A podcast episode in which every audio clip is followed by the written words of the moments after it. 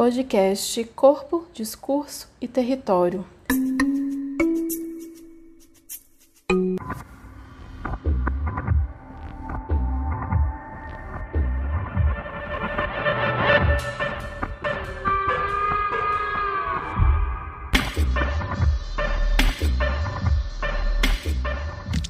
Embora o otimismo não seja dos maiores quando eu penso sobre arquitetura daqui a 50 anos, uma vez que é um espaço cronológico ainda pequeno para desfazer os equívocos e os erros cometidos por longos séculos na construção das cidades, ainda assim, eu acredito que nas esferas da micropolítica e territórios de escala mais reduzida, as coisas serão avançado vou pegar um ponto de vista mais otimista para pensar na arquitetura daqui, na arquitetura e no urbanismo daqui a 50 anos, né?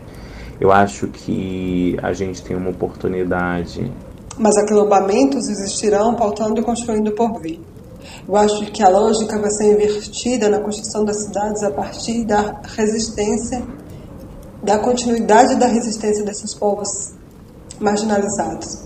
E daqui a 50 anos vamos ver bordado no tempo as nossas presenças, as nossas práticas e todos os movimentos que nós construímos no hoje, e elas vão de ser transformadoras para marcar no tempo a derrubada da arquitetura e do urbanismo e lhe entregar uma nova forma de principiar.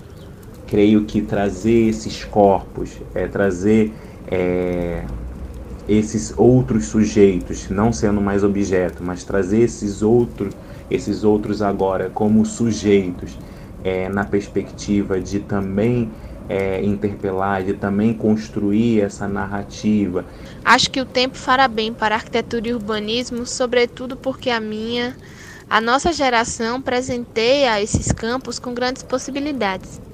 Vamos ter outras narrativas, outras formas, outras, é, outras plataformas de se pensar a cidade, se pensar a interação dos corpos na cidade. Acho que em 50 anos a gente vai ter conseguido disputar esse lugar e mudar quem tem direito de planejar as cidades. Quem tem direito de estar na rua com segurança, direito à moradia, a acessar serviços essenciais para a manutenção da vida. Eu espero ver mais arquitetas e urbanistas negros, periféricos, corpos usualmente negados e espaços de poder e decisão, professores, gestores, com forte presença feminina, não só no projeto, mas na execução da obra, com profissionais dispostos a enfrentar barreiras culturais e capitais para produzir, sem reproduzir estruturas espaciais racistas, LGBTfóbicas, machistas e segregadoras. Eu espero que a produção de arquitetura tenha foco na produção de moradias dignas, que se possuam mais casas com gente do que gente sem casa. Em 2070, vai existir uma praça por bairro, não haverá mais casa sem gente e gente sem casa. Que a produção da cidade seja um processo interdisciplinar e com a participação do povo. Que as ações sejam para reparar as feitas anteriormente com cunho racista e segregacionista. Espero que o pensar a cidade e a obra pense a diversidade de corpos presentes neles as subjetividades e suas potências e fraquezas. Daqui a 50 anos, acho que vai ser possível enxergar mudanças mais significativas em direção a uma produção de cidade que leve em consideração a urgência de dispensar o cuidado e a preservação da natureza, os saberes ancestrais de povos tradicionais e a sua importância para a manutenção da identidade cultural do país. Enfim, espacialidades para que elas sejam de vida e não de morte. E eu quero estar vivo para ver isso. Daqui a 50 anos eu terei 85 anos. Eu espero estar viva, sentada em alguma varanda, com a minha bengala bem estilosa e que eu possa ver que os meus mais novos continuarão a luta, que de alguma forma eu espero poder construir e que eu tenha aprendido um pouco do que os mais velhos fizeram e que a minha contribuição seja válida. Assim, eu acredito muito que arquitetura e urbanismo estarão no lugar do impossível eu quero muito contar essa história.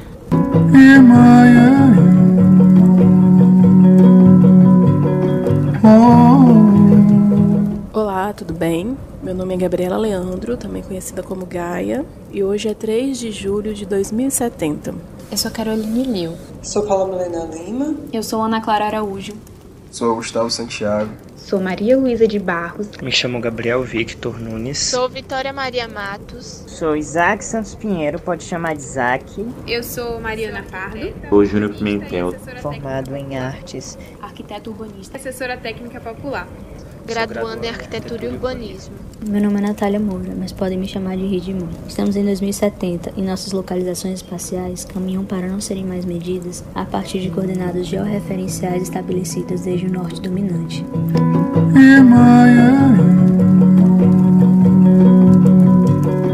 O mundo vive em um tempo e espaço singular do que se vivia há cinco décadas atrás. Acreditamos estar caminhando para essa destituição e destruição do mundo como um dia conhecemos. É que relembramos uma de suas ações que foram a derrubada dos monumentos coloniais, inicialmente estátuas em homenagem a colonizadores, mas também marcos geográficos de delimitação, imposição e validação dessa invasão a terras roubadas. Os povos originários foram foram covardemente saqueados, né? E aí isso pra gente era uma pauta que não dava para abrir mão, né? Então descolonizar a cidade era descolonizar o solo, a terra, os, os, a produção. Nos últimos 50 anos, exaustivamente vimos as movimentações que visaram romper com o colonialismo. Um tardio despertar para nós e convenhamos que, hoje em 2070, por alguns momentos eu achei que não teríamos mais força.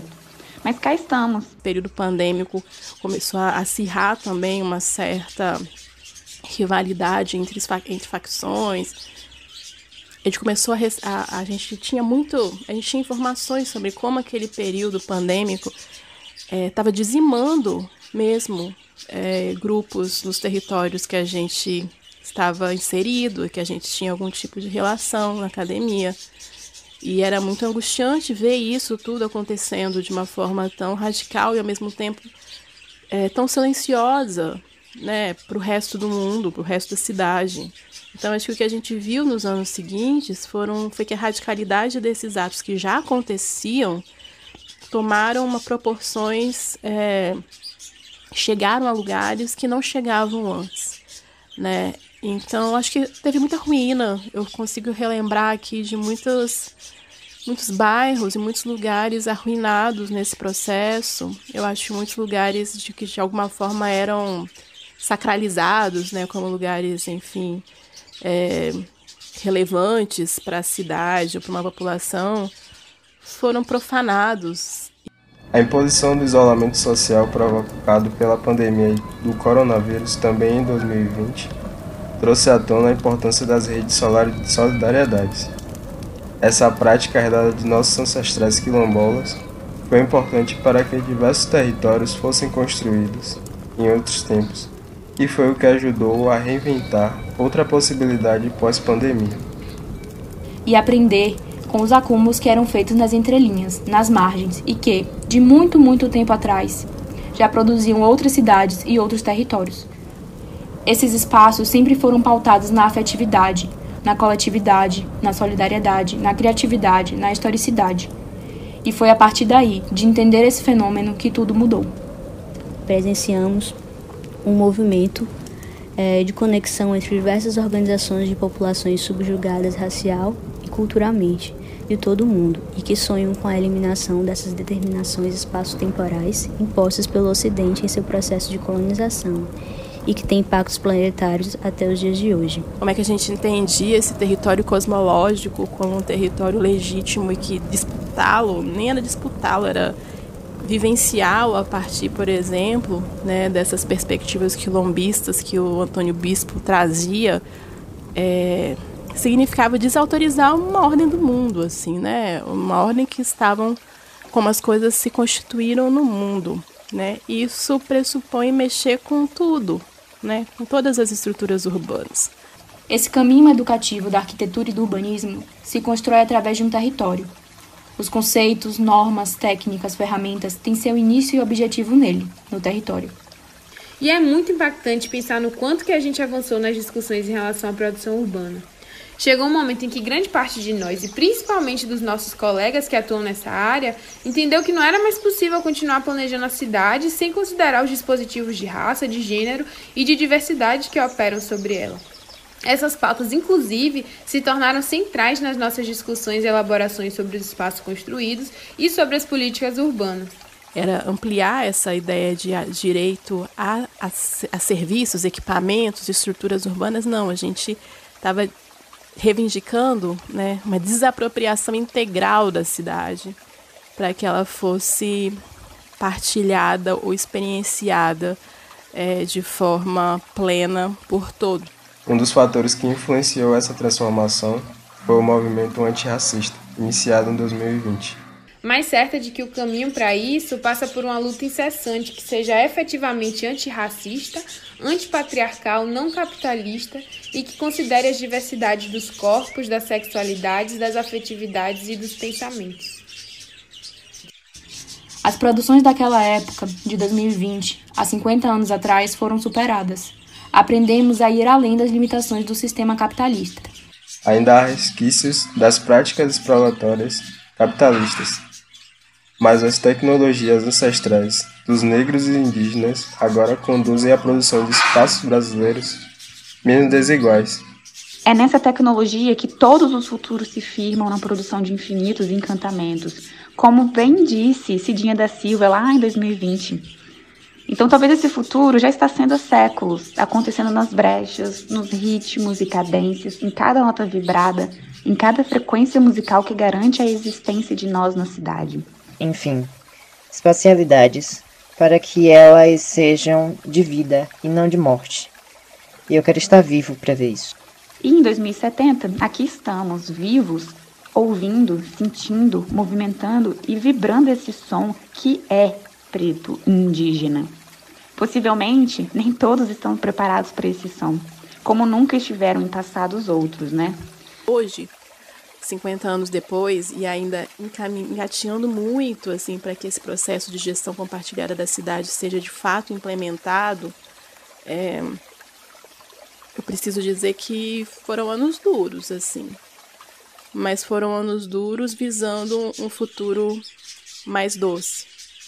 E eu acho que essa é a minha aposta para os próximos 50 anos. Então, lembro que eles não queriam nos ouvir, nunca quiseram. Por isso, continuamos cantando. Por mais 50, 100 anos que precisar. Porque ao mesmo tempo que estamos vivenciando, experienciando e mesmo desejando esse fim de um mundo tal qual conhecemos, estamos ativamente empenhados na produção de tecnologias ancestrais que nos garantam uma temporalidade de existência infinita.